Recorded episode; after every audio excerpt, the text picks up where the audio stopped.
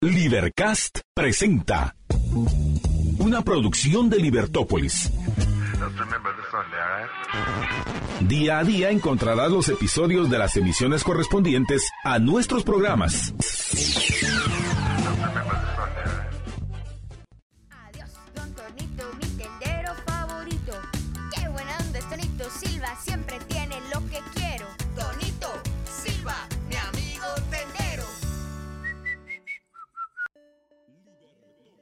¿Anhelas libertad? Escucha los programas de Libertópolis por la 102.1 FM Plus. De 6 a 8 de la mañana, de 12 a 2 de la tarde y de 5 a 7 de la noche. Libertópolis, el valor de la verdad, solo por la 102.1 FM Plus.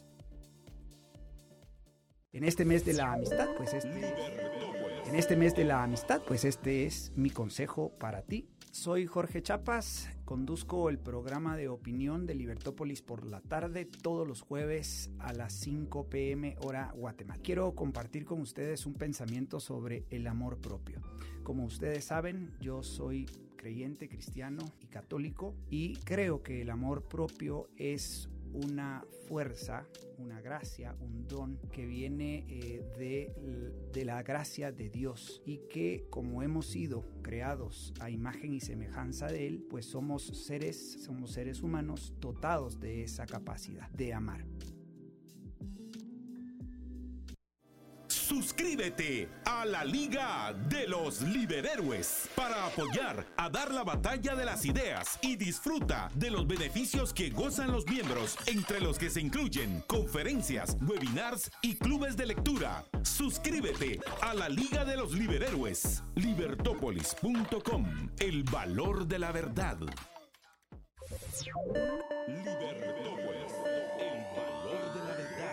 Libertópolis. Presenta a Jorge Chapas en Libertópolis.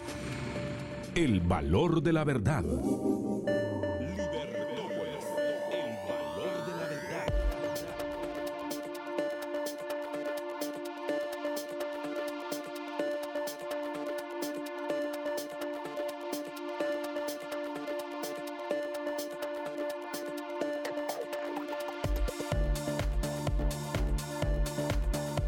Libertópolis.com Muy buenas tardes, estimados amigos. Bienvenidos a Libertópolis por la tarde. Hoy jueves 2 de febrero del 2023. Un servidor, Jorge David Chapas, al frente de estos micrófonos, como siempre, con mucho entusiasmo, acompañándoles en este horario tan difícil eh, en, en nuestra ciudad de Guatemala para aquellos que van en el tránsito, como siempre lo, recordamos, eh, mucha paciencia, prudencia, caridad, por favor, porque sabemos que esta, esta ciudad y su tránsito, que por cierto en un futuro cercano hablaremos del tema, pues nos pone muy tensos ¿no? y muy, eh, digamos, estresados. Y el objetivo precisamente de nuestros programas en Libertópolis es pues acompañarles en esta hora de tránsito y, por supuesto a todos aquellos también que nos escuchan desde sus hogares, desde su oficina,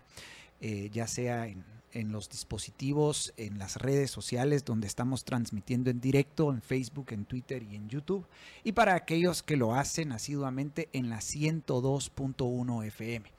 Sabemos que competimos con otros programas de opinión, pero este en particular y Libertópolis en especial, pues es la radio número uno, eh, somos el programa de opinión, eh, tenemos los analistas que pues eh, valoramos la verdad y tratamos de hacer un análisis apegado a la verdad, es decir, a la realidad.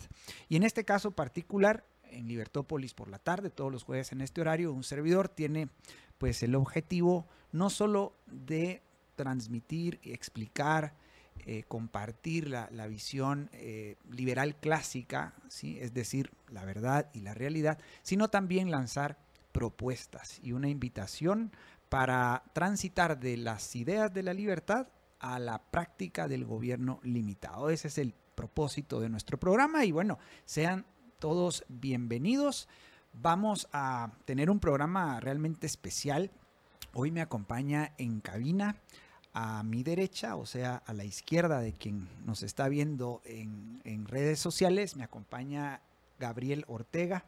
Gabriel es un joven de tan solo 20 años de edad, estudiante de ciencia política de la Universidad de San Carlos. Y a mi izquierda, pero a su derecha, de, a la derecha de sus pantallas, me acompaña el ingeniero Héctor José Muñoz. Él es ingeniero civil, egresado también de la Universidad de San Carlos de Guatemala, uno de la Facultad de Ingeniería, el otro de la Facultad de Ciencias políticas. Y un servidor que vale la pena recordar que soy egresado también de la Universidad de San Carlos de Guatemala, orgullosamente, ¿sí? a toda honra. Soy ingeniero agrónomo, egresado de la Facultad de Agronomía.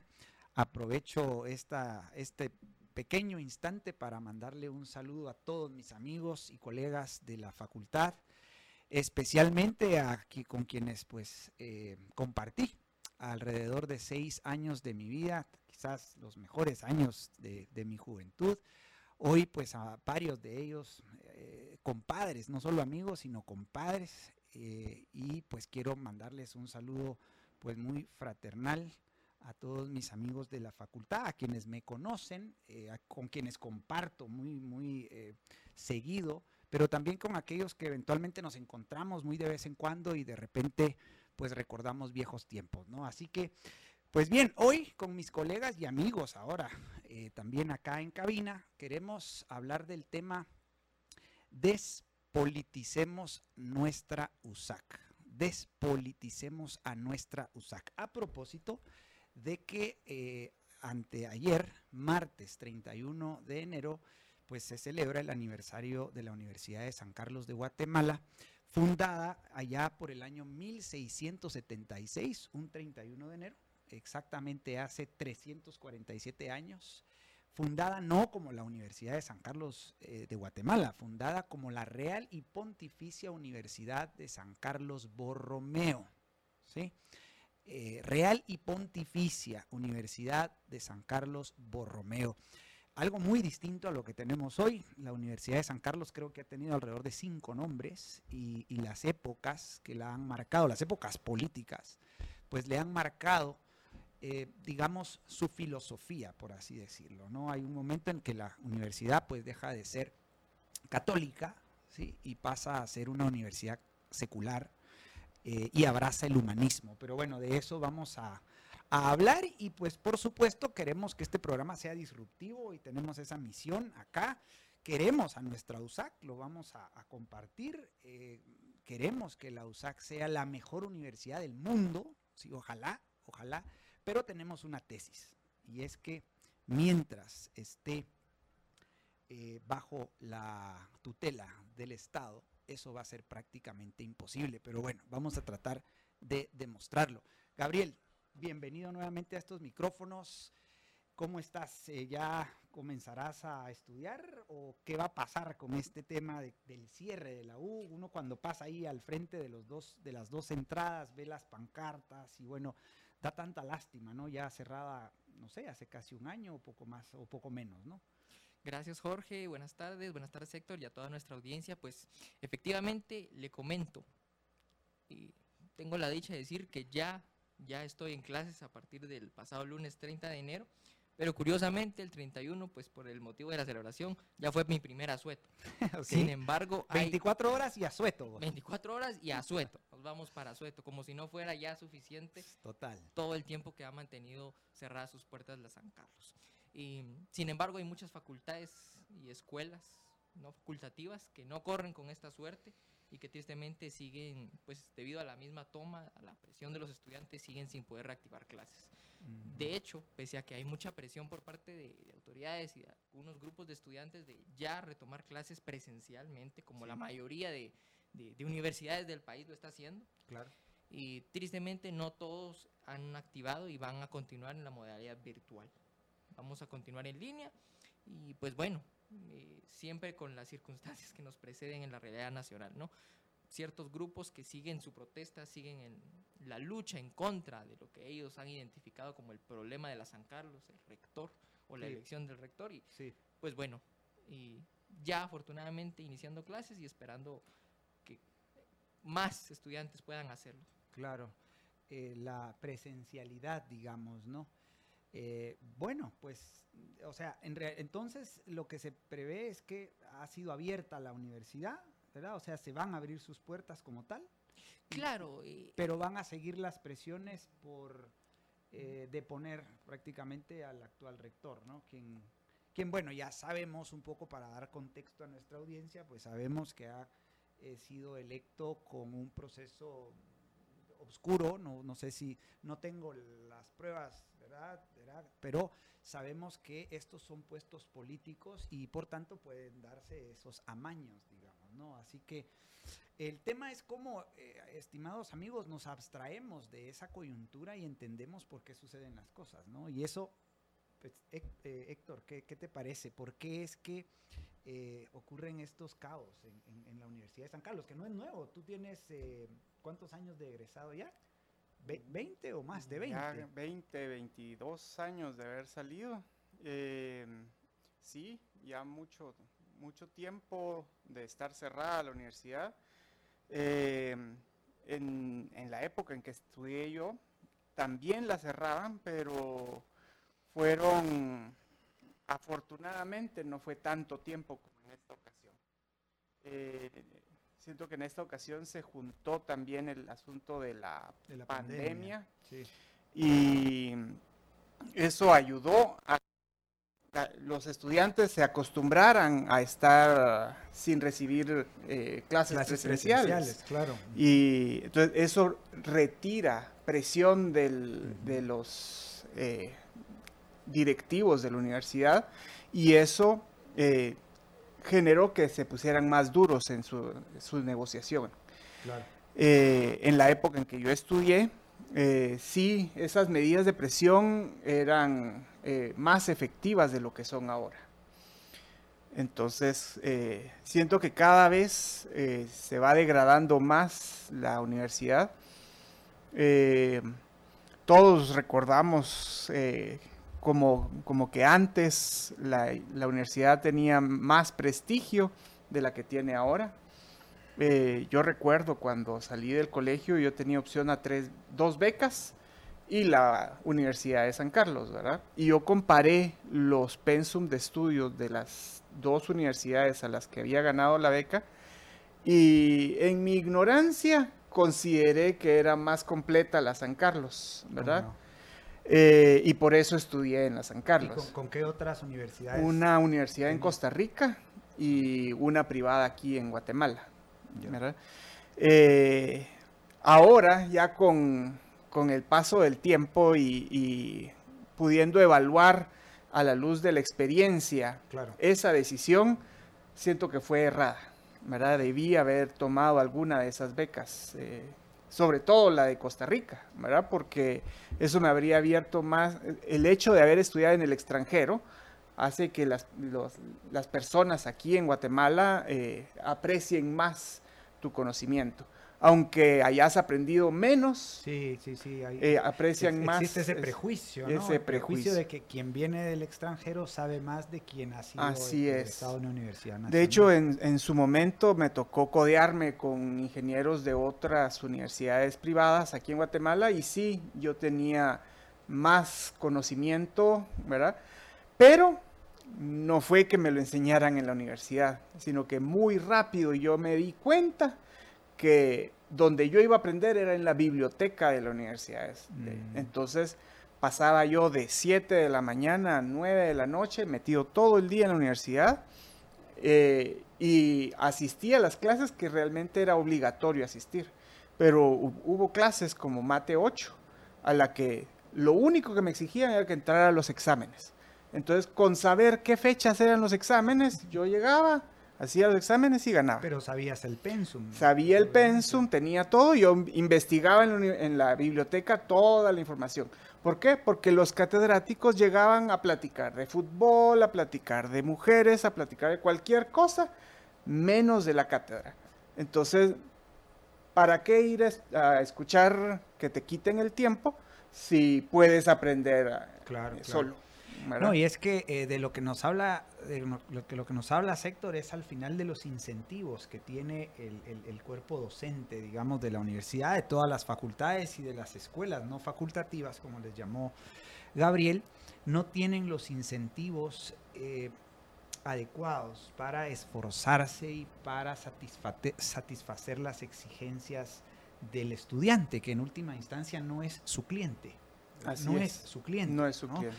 Y por tanto, eh, pues se relajan, todos tienen, o la mayoría están bajo un contrato 011. El Ujú. contrato 011 es como aquel famoso salvavidas que le tiran a uno en medio del océano. Y, y no solo es una universidad de San Carlos. ¿Quién no aspira a tener un contrato 011 para, pues, eh, Tener te- estabilidad. tener estabilidad y proyección de futuro, ¿no? Porque eso es lo que, lo que Lo que busca, lo que busca un, un 011, ¿no? Y, y bueno, lamentablemente esa situación, amigos, la situación del cierre de, de varios meses de la, de la Universidad de San Carlos, eh, habiendo salido perjudicados los estudiantes principalmente, no, no la cúpula eh, directiva, eh, no los docentes siquiera, sino al final los, los estudiantes. Los estudiantes son los que finalmente salen más perjudicados de lo que, bueno, ya eventualmente salen aún cuando se estudia presencialmente, porque, pues, eh, hemos de decirlo también, la educación en, en San Carlos no es, eh, pues, una educación de altísimo nivel, ¿no? Lamentablemente esa es la realidad, amigos, y tenemos que eh, reconocerla y asimilarla, ¿no? Y sin embargo, pues la, la- génesis, digamos, de esta condición de la educación superior en Guatemala y que, por cierto, podemos extrapolar a cualquier universidad estatal en América Latina, es su concepción como eh, universidad estatal, ¿sí? como una universidad que debe, debe atender el Estado, debe tutelar, eh, fomentar, subsidiar el Estado. Y eso tiene su eh, simiente legal. Y, de eso vamos a hablar en el segundo segmento. Por favor, no le cambies al dial porque el programa, creo yo, está muy interesante. Ya volvemos.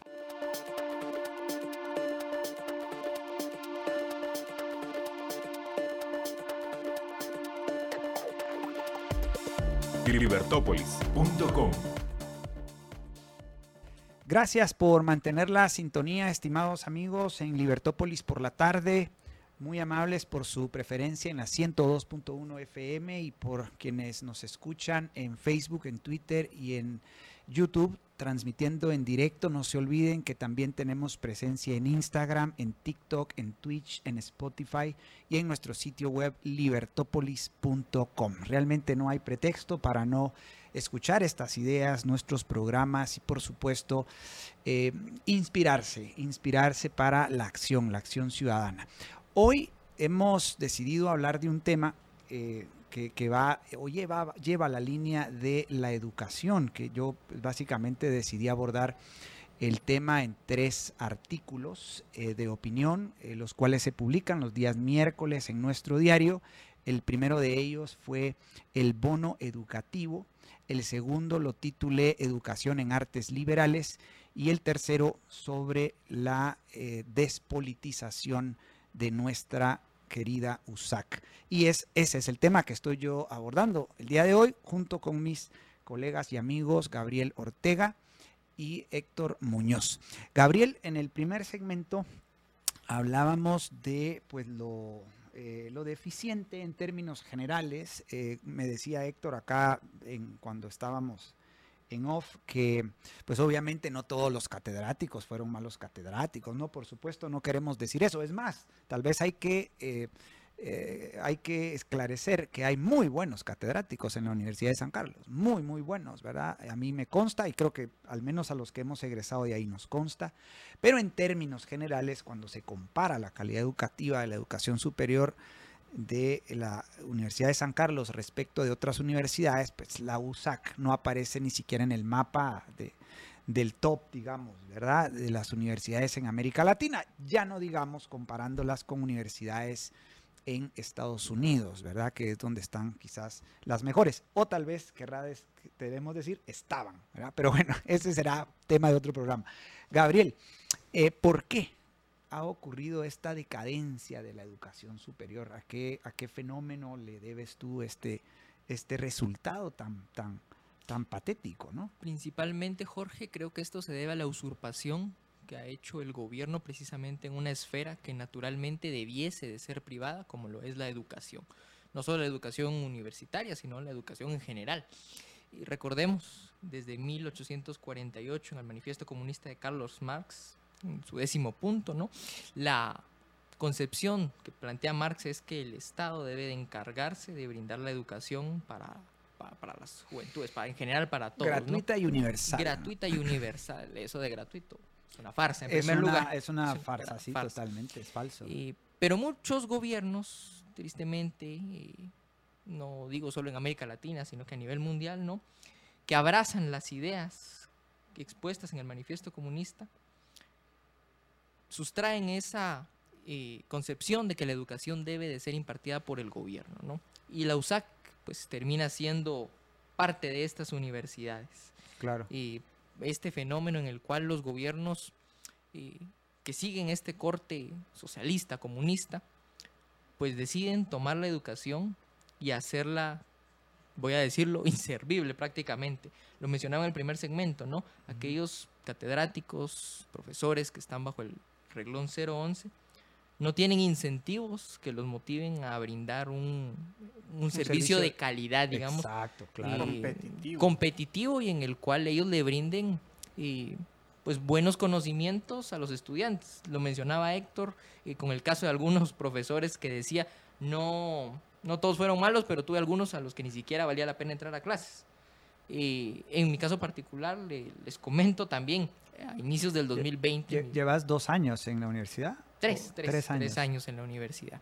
Este sería el cuarto año. ¿Cómo no? Y, y bueno, hubo clases que igual, que como lo planteaba Héctor, yo prefería utilizar esos, esos espacios para informarme, para formarme yo mismo, porque los profesores a veces no entraban, y ni siquiera se les escuchaba, por la modalidad virtual tenían problemas en cuestiones de Mm, micrófono. Claro, sí. Y a la final, eso pues es solo un ejemplo de lo mucho que podríamos hablar en términos generales de la educación, ¿no? De cómo esta usurpación que ha hecho el gobierno de esa función, pues la ha hecho ineficiente, prácticamente inservible, y hoy por hoy los eh, egresados tristemente no salen con buenos conocimientos, Jorge, y pues tendrán el título, pero la mayoría, hay un meme que se ha popularizado entre los estudiantes de la San Carlos, y es, Ajá, ¿qué dice denme el título, prometo no ejercer, sí, de todas maneras no sé cómo, ¿no?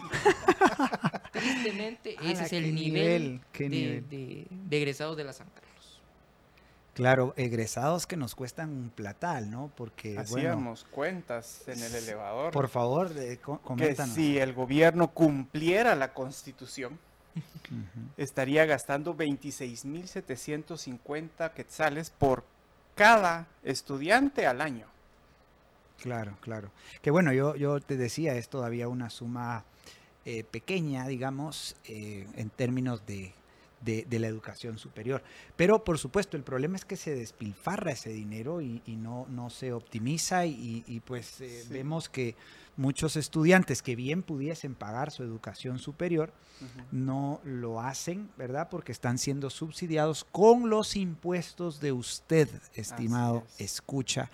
Eh, eso es lo que pasa, ¿verdad? Con sus más de 30 impuestos y el impuesto más injusto de todos, que es la inflación. ¿ah? Eh, Esos son los impuestos que subsidian a los estudiantes eh, de la Universidad de San Carlos, incluyéndonos, ¿sí?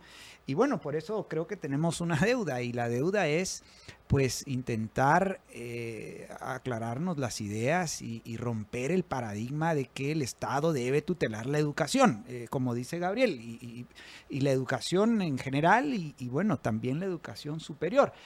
Sin embargo, ahí hay más o menos 20 artículos, Héctor, en la Constitución Política de Guatemala, del 71 al 90. Ahí se rige la educación como un derecho humano, se le otorga el monopolio a la USAC para certificar eh, prof- eh, Eh, eh, títulos. títulos. eh, ajá. Cualquier universidad tiene que pasar por la Universidad de San Carlos para que le, le certifiquen internacionalmente el Te, título. te pregunto entonces, y como para ir eh, al grano ya desde este segmento, ¿cuál es la solución al problema? ¿La solución real, re- re- verdadera, completa? Pues la solución real es derogar esos eh, artículos de la Constitución, empezando por la Constitución, derogar todas las leyes que le otorgan privilegios a, a la Universidad de San Carlos, que podemos ver las cuotas de poder que mantiene la Universidad de San Carlos son enormes y tiene delegados en casi cada eh, ministerio y secretaría del, Estado, ¿verdad? Entonces tiene mucha, mucho poder eh, que no, no es ejercido ni siquiera por el estudiantado ni por los catedráticos, sino es por esa cúpula de poder que está en la rectoría y en las decanaturas que gobiernan ese, ese, a ese nivel. Entonces se vuelven parte de ese deep state y ese estado profundo. Estado ¿no? profundo. Sí. Exacto, No, no, y vemos esas constantes luchas de poder a nivel de las decanaturas, a nivel de rectoría. Es que precisamente vamos al título del programa, ¿no? Despoliticemos la USAC, porque la Universidad de San Carlos ha dejado de ser una institución académica y se ha convertido en una institución, voy a decirlo, politiquera. politiquera, Es un vehículo realmente para esos grupos de poder y su injerencia que pueden tener en los más de 60, 68 instancias en las cuales tienen decisión. Exactamente, y qué bueno que lo tocas, porque aquí vamos a tratar de ponerlo en pantalla, producción nos, nos ayudará, pero hay un, un mapa de poder de la Universidad de San Carlos, tiene injerencia en una gran cantidad de instituciones, organismos, dependencias, eh, está en el sector eléctrico, eh, en la Comisión Nacional de Electricidad, en el área ecológica, eh, y en el área ecológica está en el Consejo Nacional contra el Cambio Climático, que deriva del, del- del decreto 7-2013, Registro participa- catastral. eh, bueno, del registro catastral, eh, participa del Consejo Nacional de Áreas Protegidas, muy probablemente, participa del Instituto Nacional de Bosques, participa del ICTA, en el área jurídica, bueno, en todas las comisiones que pueden haber para la elección de magistrados y, y jueces, en el área de salud y tecnología participa en la junta directiva del IX, en el área de infraestructura, en el área económica participa en el INE, en la junta monetaria, en la, o sea, ¿desde ¿En cuándo? qué no está la USAC? No? ¿En qué no está la USAC? ¿En qué institución de poder no está la USAC? ¿no? Entonces, bueno, cu- ¿qué, qué- qué conclusión sacamos de eso, Héctor? Sí, que definitivamente no debe tener esa, esa injerencia, ese nivel de injerencia sobre, sobre nuestras vidas. O sea, les estamos pagando sus salarios para que ellos eh, eh, hagan, interfieran, interfieran en, nuestras vidas, y- y, nos y digan hagan- cómo, Así eh, es, cómo cómo a- hacer las a cosas, actuar, cómo cómo- actuar, en qué podemos gastar nuestro dinero, en qué podemos eh, invertir y en qué no, Claro. y cómo podemos hacer las cosas. Claro, claro. Eso es totalmente en contra de la libertad y en contra de, de- de los valores que nosotros defendemos como liberales. Claro, ¿verdad? claro.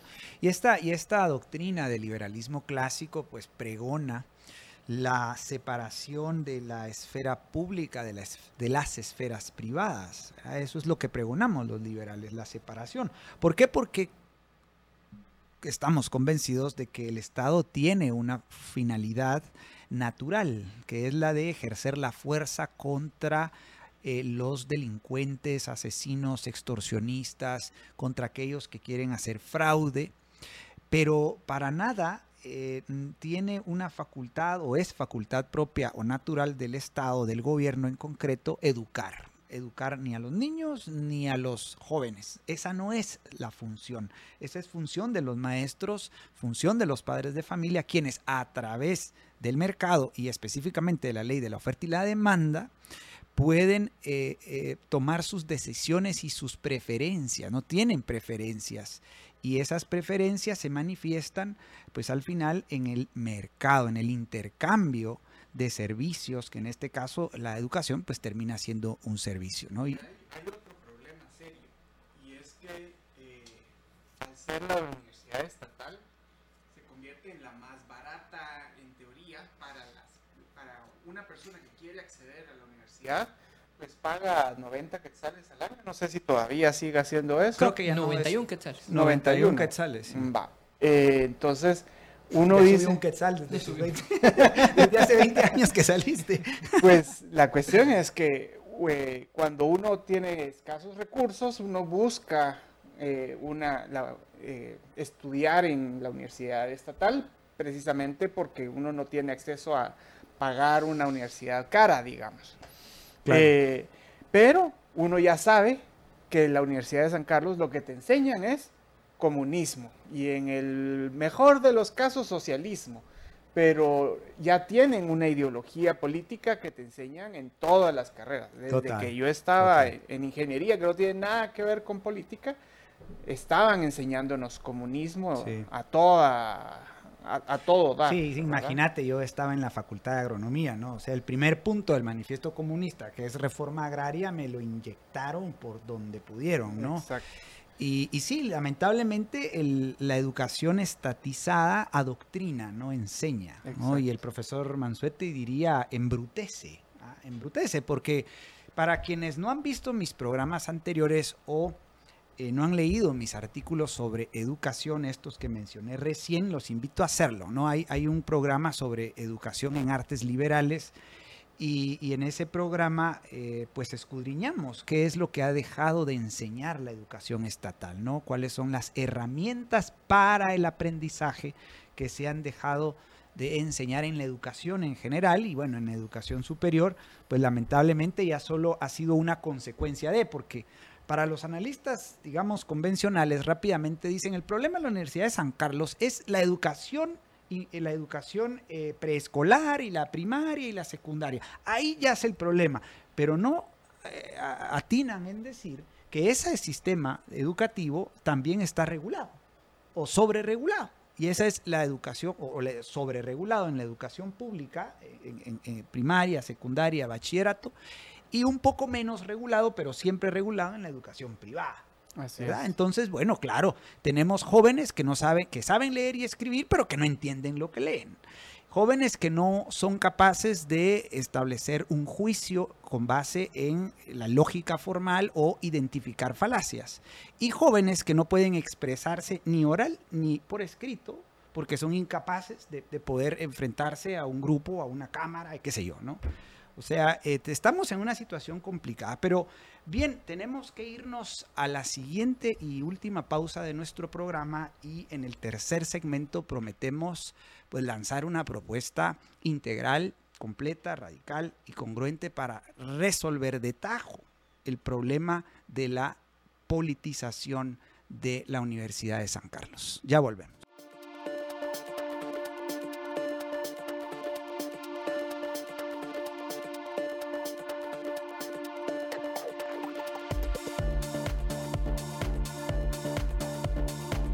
Libertópolis.com Gracias amigos por su preferencia y por mantener la sintonía en la 102.1 FM en redes sociales con nuestra transmisión en directo. Muchísimas gracias también para quienes están viendo este programa en diferido. Los animamos a compartirlo si les ha persuadido y por supuesto a recomendarnos, ¿sí? Escuchen el programa de Libertópolis por la tarde los jueves a las 5 de la tarde hora Guatemala. Y por supuesto también este programa se lanza pensando no solo en Guatemala, porque lo que estamos mm, descifrando acá y estamos analizando también aplica para la Universidad Estatal Mexicana y para la Universidad Estatal Argentina y para la Universidad Estatal Colombiana.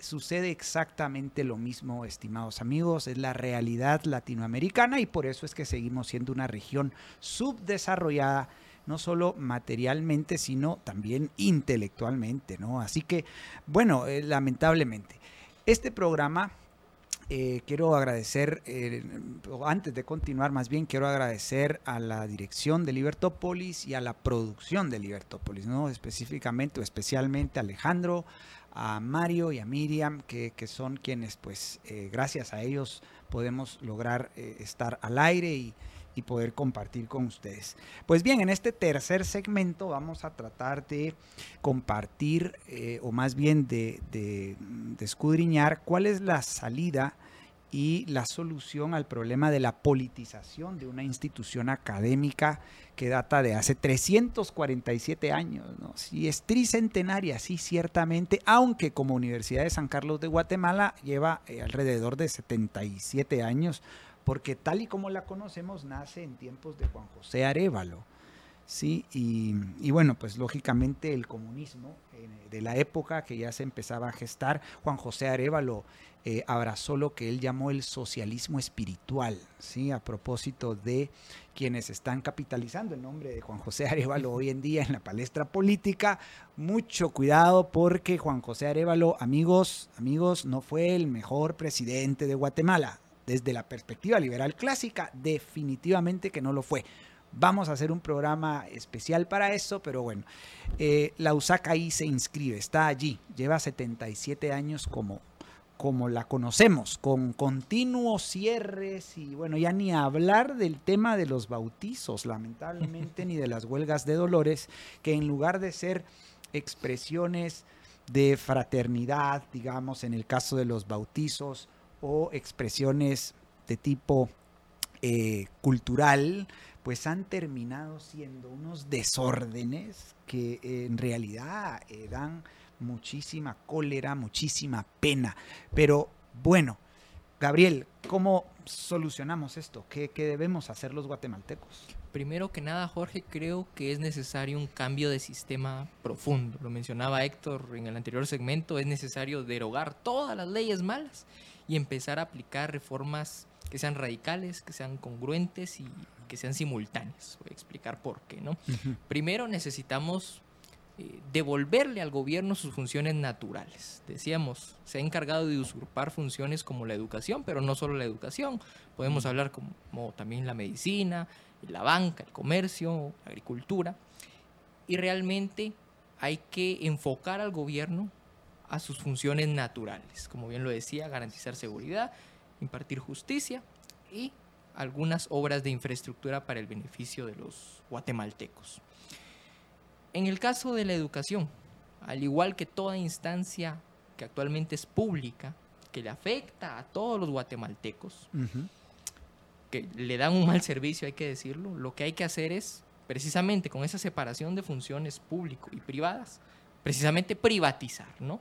Y en este caso, con la Universidad de San Carlos, amigos, es necesario privatizar la Universidad de San Carlos. Bombazo. Bombazo. Y eso que lo estoy diciendo yo, un sancarlista, ¿no? Hay que privatizar la universidad. No, pero es que esto lo que va a traer es mucho problema porque va a haber quienes no puedan inscribirse. Bueno, es que paralelo a la privatización de la San Carlos, lo que tenemos que hacer, aparte de la derogación de las leyes malas, la... Eh, limitación del gobierno a sus funciones naturales, también hay que abrir los mercados, amigos. Hay desregular y hay abrir que, los mercados. Hay que desregular y abrir los mercados a la libre competencia, realmente, para que haya una prosperidad económica real para los guatemaltecos y que podamos costearnos las mejores universidades, ¿no? y las más competitivas y aquellas que, pues, a la larga lo que hacen es brindar un servicio y nosotros como clientes siempre nos vamos a sentir atraídos por aquellos que brinden el mejor servicio, como sucede. ¿Y, cómo convences al, al, al, cuerpo docente de semejante política pública? ¿no? O sea, ¿cómo... Claro, los maestros dirán, bueno, ¿y qué va a pasar con nosotros? Vamos a empoderarlos realmente, vamos a hacerlos dueños de la educación profesionalmente hablando, ¿no? Ustedes hoy por hoy se ajustan a un pensum que diseña el gobierno, lo diseñan burócratas. Ustedes van a ser verdaderamente quienes ofrezcan una educación de calidad van a ser dueños, claro, porque hay que otorgarles a los profesores, a los catedráticos, no solo de la, de la San Carlos, sino de toda escuela pública. Centro pues, universitario regional. Centro universitario regional. Hay escuelas no facultativas. Totalmente. Hay que entregarles pues los establecimientos. la infraestructura. la infraestructura como tal, en calidad de propiedad a los maestros, para que ellos puedan ejercer ahí la docencia, ¿no? Sí, pues, o sea, básicamente los vas a empoderar dándoles capital, capital físico, que es la infraestructura. Recursos que hoy por hoy no tienen. Y ellos van a salir a competir, supongo, ¿no? Porque desregulan los mercados. ¿Y qué hacemos con los estudiantes que no tienen para pagar la educación privada ni privatizada, Héctor? Porque esa es la pregunta, ¿no? ¿Y cómo se les ocurre eh, decir que van a privatizar entonces el precio? ¿Quién va a poder pagar eso? ¿Cómo Pues, explicas ese, esa como- política pública? Como hemos eh, podido observar, si nosotros subsidiamos la oferta, lo que obtenemos es gente que se siente segura y que ya no necesita competir. Cuando nosotros, en vez de subsidiar la oferta, subsidiamos la demanda, Ajá.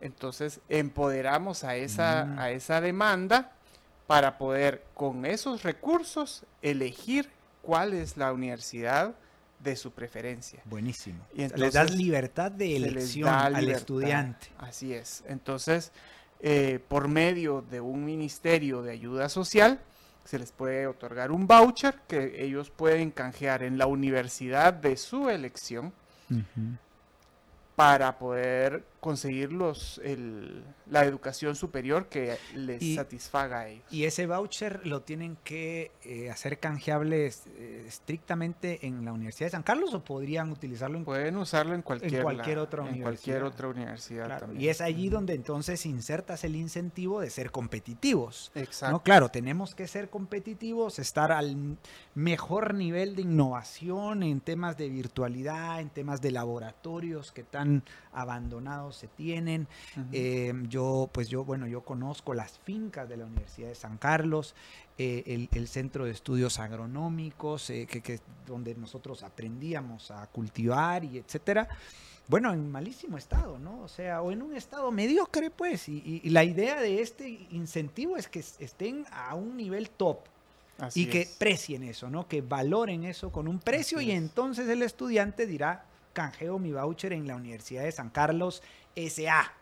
o, sea, o algo así, ¿no? O la- porque eh, es la idea, ¿no? Así es.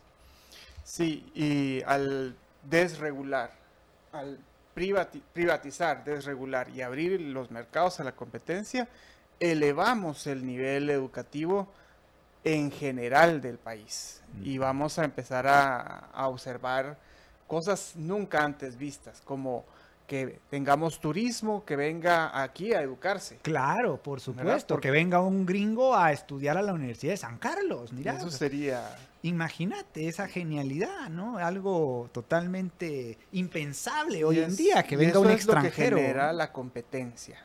Sin competencia no hay excelencia. Claro. Eh, porque puede haber, eh, hacer ruido esto que has dicho sobre el Ministerio de Ayuda Social, ¿no? A ver, porque alguien dirá, bueno, ese es un nuevo ministerio que ya los liberales clásicos están pensando. ¿Cómo se circunscribe un Ministerio de Ayuda Social en este, en este caso, no? En ¿Qué- este caso sería de carácter temporal, Mm, porque obviamente no vamos a dar el, eh, un voucher para que eh, tengan la universidad top, ¿verdad? Ni siempre. Ni siempre.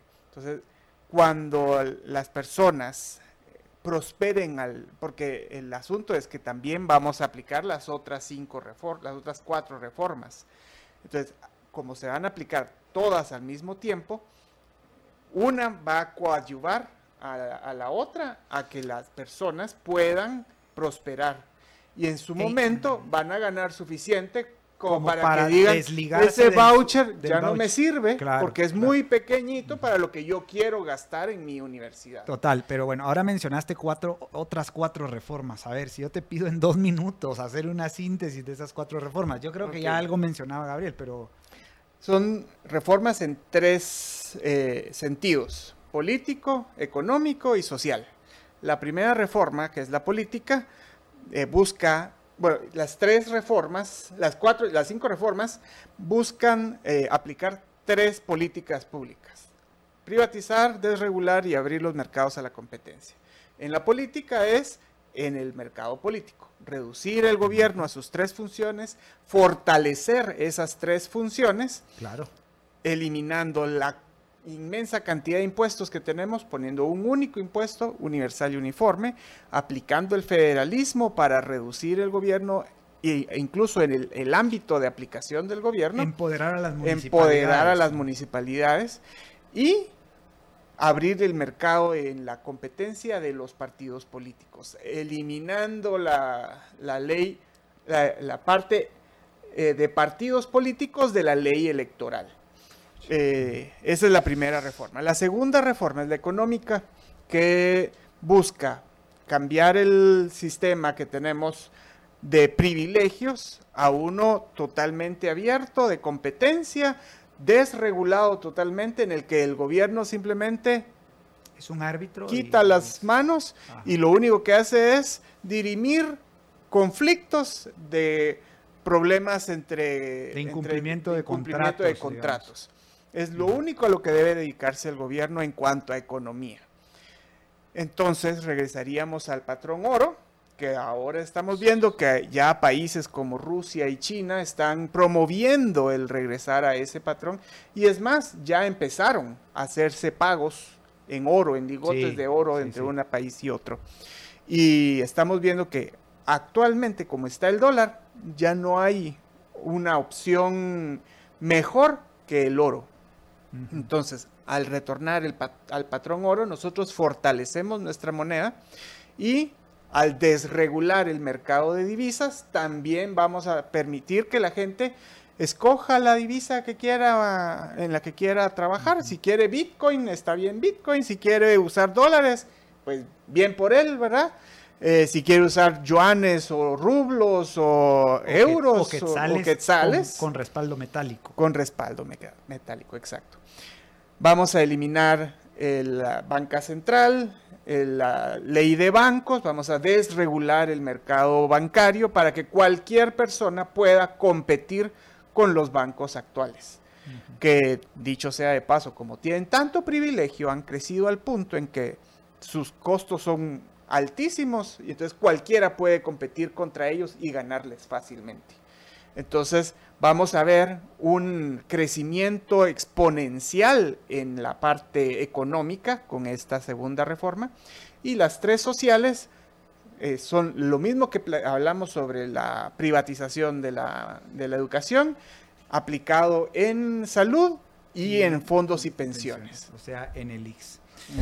Increíble, la verdad. Este, sí, eh, yo vean, lo que pasa es que ofrecimos un programa disruptivo y ahí lo tienen. Creo que en los últimos cinco minutos se han llevado, quizás si usted va en el tráfico de la ciudad de Guatemala, o nos escucha, no sé, ojalá en Huehuetenango, en Chiquimula, en allá por el CUDEP, en el Petén, o, en el CUNOR, o en el CUNSUROC, en, bueno, si nos escuchas allí, pues ofrecíamos una opinión disruptiva y aquí va, ¿no? Y era una propuesta también disruptiva para despolitizar la, a nuestra USAC, digo nuestra porque aquí habemos tres sancarlistas, eh, a toda honra, con todo orgullo, pues debemos básicamente devolvérsela a sus eh, tutores naturales, ¿no? que son los estudiantes, los maestros, los docentes y las empresas, ¿sí? las empresas. Y, pues eh, dotar de los incentivos adecuados para que la ley de la oferta y la demanda, eh, obviamente con un sistema de justicia que sepa dirimir los conflictos eh, eh, por incumplimiento de contratos o que sepa castigar el fraude, por ejemplo, eh, pues entonces vamos a lograr que la Universidad de San Carlos, estimados amigos, no permanezca cerrada buena parte del año o varios años consecutivos como nos ha sucedido y bueno, recién está pasando, ¿no? Tenemos que terminar el programa de hoy. Muchísimas gracias, Héctor y Gabriel. Ha sido una excelente exposición y, y, una invitación, ¿no? A nuestra audiencia a romper esos paradigmas de que el Estado debe tutelar la educación superior y más bien a pensar en clave de, bueno, ¿ahora qué hago? Ya escuché el programa, ya le di like, ya le di compartir, ok, gracias, muchas gracias, pero algo más debe hacer si usted ha sido persuadido. Debe dar un paso en la dirección de llevar estas ideas a la práctica, a la práctica del gobierno limitado y del, liberalismo clásico a través de instituciones cívicas, ciudadanas, políticas también. Así que, pues bien, con esto nos despedimos. Qué mejor decir, id y enseñad a todos hoy, mejor que nunca. Muchísimas gracias y pues nos vemos el próximo miércoles, eh, jueves, perdón, en punto de las 5 de la tarde. Hasta la próxima.